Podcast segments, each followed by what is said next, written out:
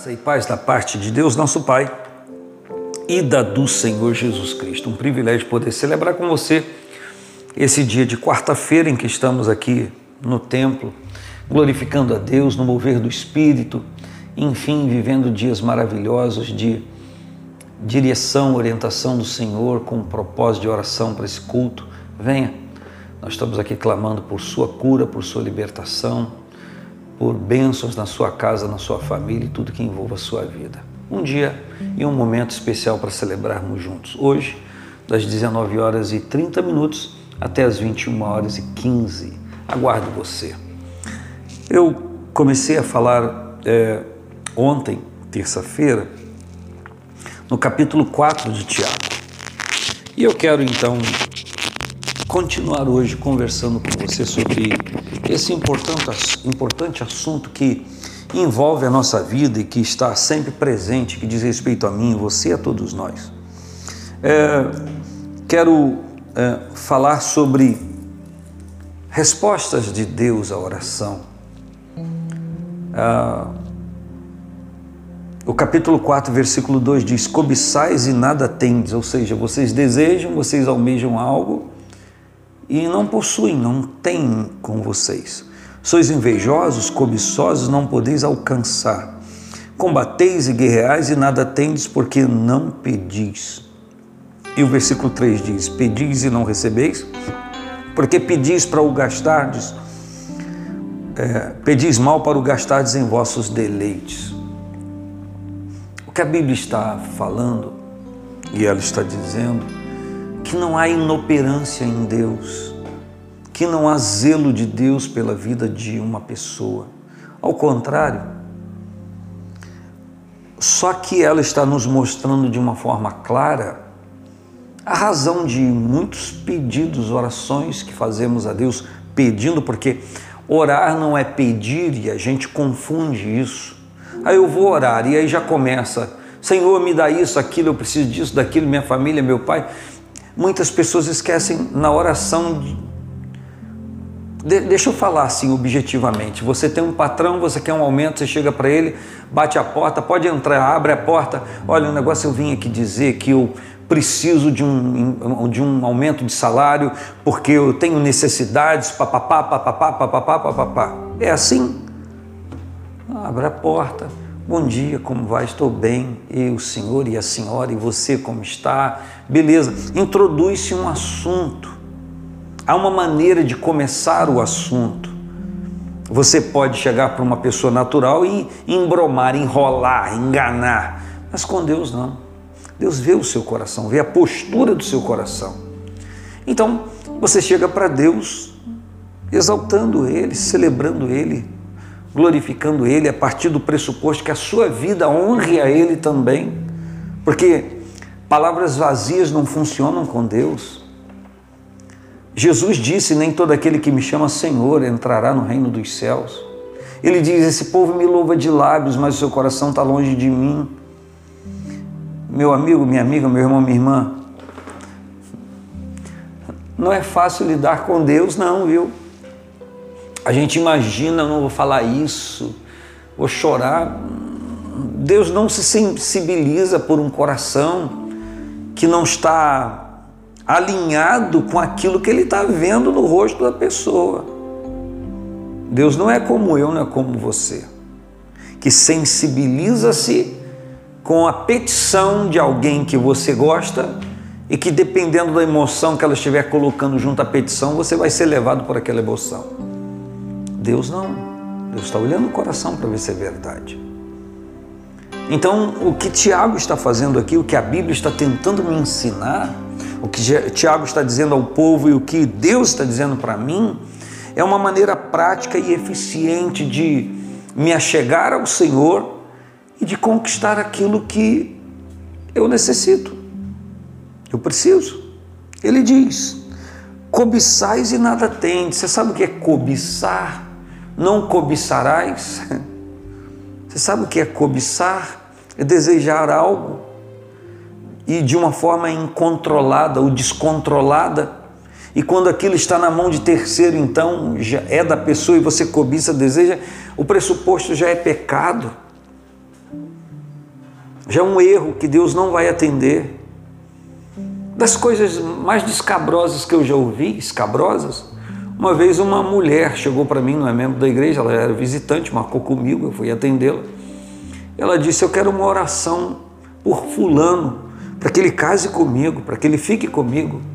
E em cinco minutos de conversa eu entendi que o fulano que ela queria que eu orasse para ficar com ela, para casar com ela, estava morando com a sua família, era casado. Que troço de doido, que, que loucura! Que maluquice! Deus não vai atender a sua oração. Deus não vai sequer te responder. Onde já se viu? Desejar pedir algo que é de uma outra pessoa. Uma, uma, um homem casado, a pessoa querer que ele saia da família para casar com. Isso é loucura, isso é um grau de loucura loucura espiritual. Aí essa pessoa se frustra porque não consegue aquilo que quer, aí, ah, Deus não me atendeu. Oh, misericórdia. E eu estou dando um exemplo fácil de compreender. E junto a isso, essa história que eu estou te contando, que é real, que eu vi, obviamente que eu não orei. Se eu fosse orar, eu oraria não vou dizer para você como,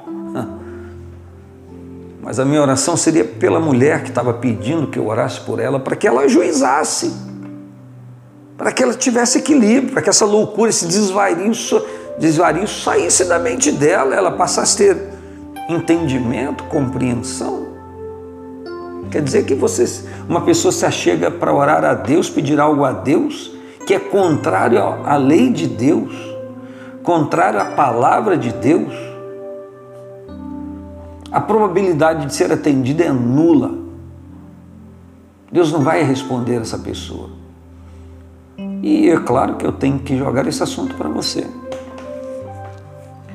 Tudo que você pede a Deus é de direito? É correto? Ou há um desvario também na sua mente de pedir algo que seja totalmente contrário ao propósito. Ah, Senhor, eu queria aquela vaga, aquela posição na empresa.